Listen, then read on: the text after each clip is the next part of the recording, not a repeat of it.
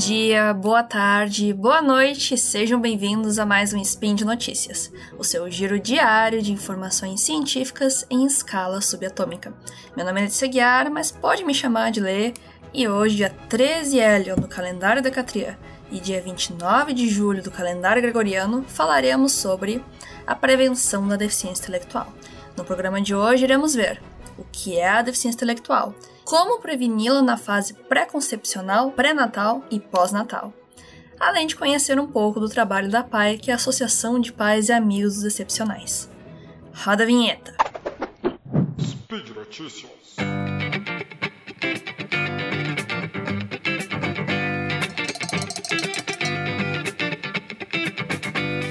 Segundo dados apresentados pelo Instituto Neurosaber, a deficiência intelectual envolve problemas com as habilidades mentais que afetam o funcionamento intelectual, ou seja, aprendizado, resolução de problemas, julgamento. E o funcionamento adaptativo, atividades da vida cotidiana como comunicação e autonomia.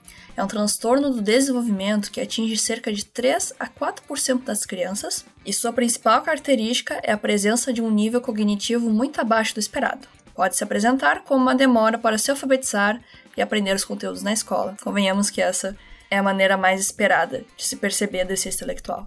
Mas também pode ser nas situações do cotidiano, que podem ser difíceis para as pessoas, pois não compreendem adequadamente os sinais e os códigos sociais. E tem como prevenir a deficiência intelectual? Segundo a APAI, é possível preveni-la.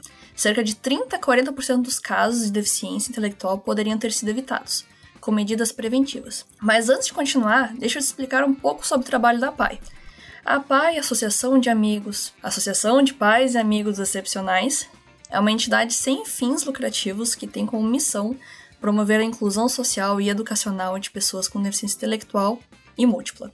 Foi fundada em 1954 no Brasil e se tornou referência nacional na área da inclusão e atua em mais de 2.200 municípios, oferecendo serviços e apoio à pessoa com deficiência intelectual, suas famílias e comunidades. A entidade proporciona um ambiente educacional acolhedor e inclusivo, onde os estudantes são respeitados em suas singularidades e necessidades específicas. As APAES oferecem atendimento desde a primeira infância até a idade adulta, com diferentes modalidades de ensino e assistência. Se o município tem uma APAE, se informe sobre como ajudar e, se possível, faz uma doação, um trabalho muito massa e muito necessário nesse nosso país. Mas bora lá então falar sobre o que a PAI tem a dizer sobre como prevenir a deficiência intelectual. A primeira questão é o período pré-concepcional, ou seja, antes de engravidar. Deixa-se claro que é quando é uma gravidez planejada, é claro. Primeiro ponto é atualizar a carteira de vacinação. Não deixe de tomar a vacina contra a rubéola, e se ela for contraída na gestação, o bebê pode nascer com vários problemas. Evite casamento entre parentes, pois há uma maior possibilidade de problemas genéticos. Faça todos os exames ginecológicos indicados pelo seu médico. E se tiver casos de deficiência na sua família, relate isso para seu médico. Para alguns casos, será necessário o casal passar por um aconselhamento genético. Faça os exames para detectar sífilis, taxoplasmose, AIDS, citemegalovírus, para verificar o tipo sanguíneo e o fator RH. Tudo isso vai influenciar.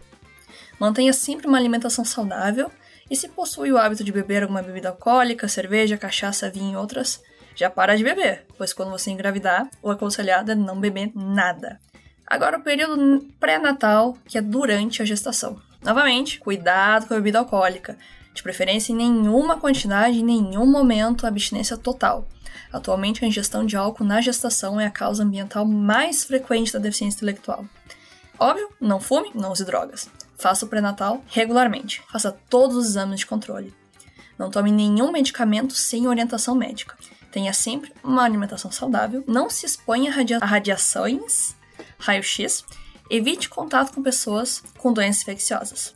E no período perinatal, ou seja, no momento do parto, também podemos dizer que tenha seu filho em um hospital ou maternidade que siga todas as orientações médicas passadas.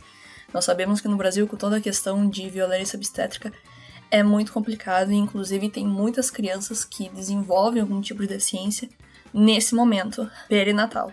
Mas, claro, se for possível, procure um lugar que você se sinta acolhida, que você se sinta segura, pois isso vai influenciar com certeza na vida do seu filho. No período pós-natal, depois do nascimento, Ao nascimento, o bebê recebe uma nota que avalia as condições cardíacas, respiratórias, musculares e dos reflexos. Já ouviu falar? Essa nota é chamada de APGAR. APGAR? É importante você conhecer essa nota e ficar de olho no que ela significa. Faça o teste do pezinho, que é mais conhecido ainda, e lembre-se que o ideal é que o teste seja feito do segundo ao quinto dia de vida do bebê.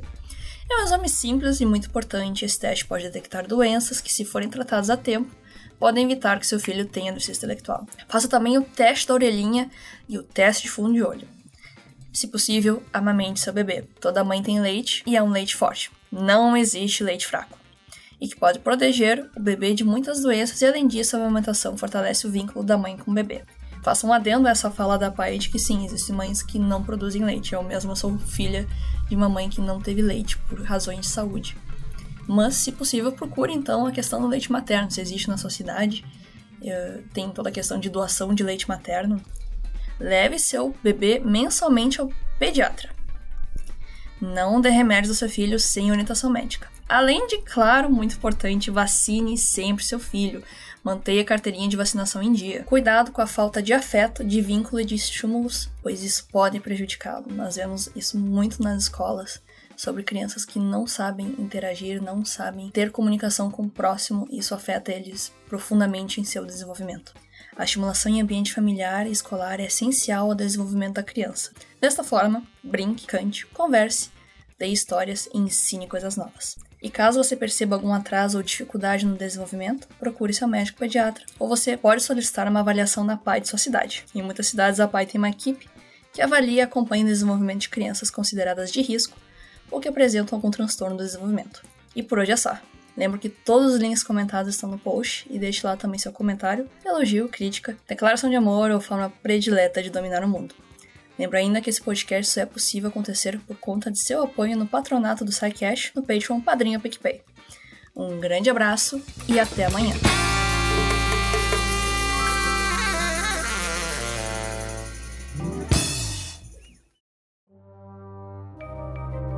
Este programa foi produzido por Mentes Deviantes. deviante.com.br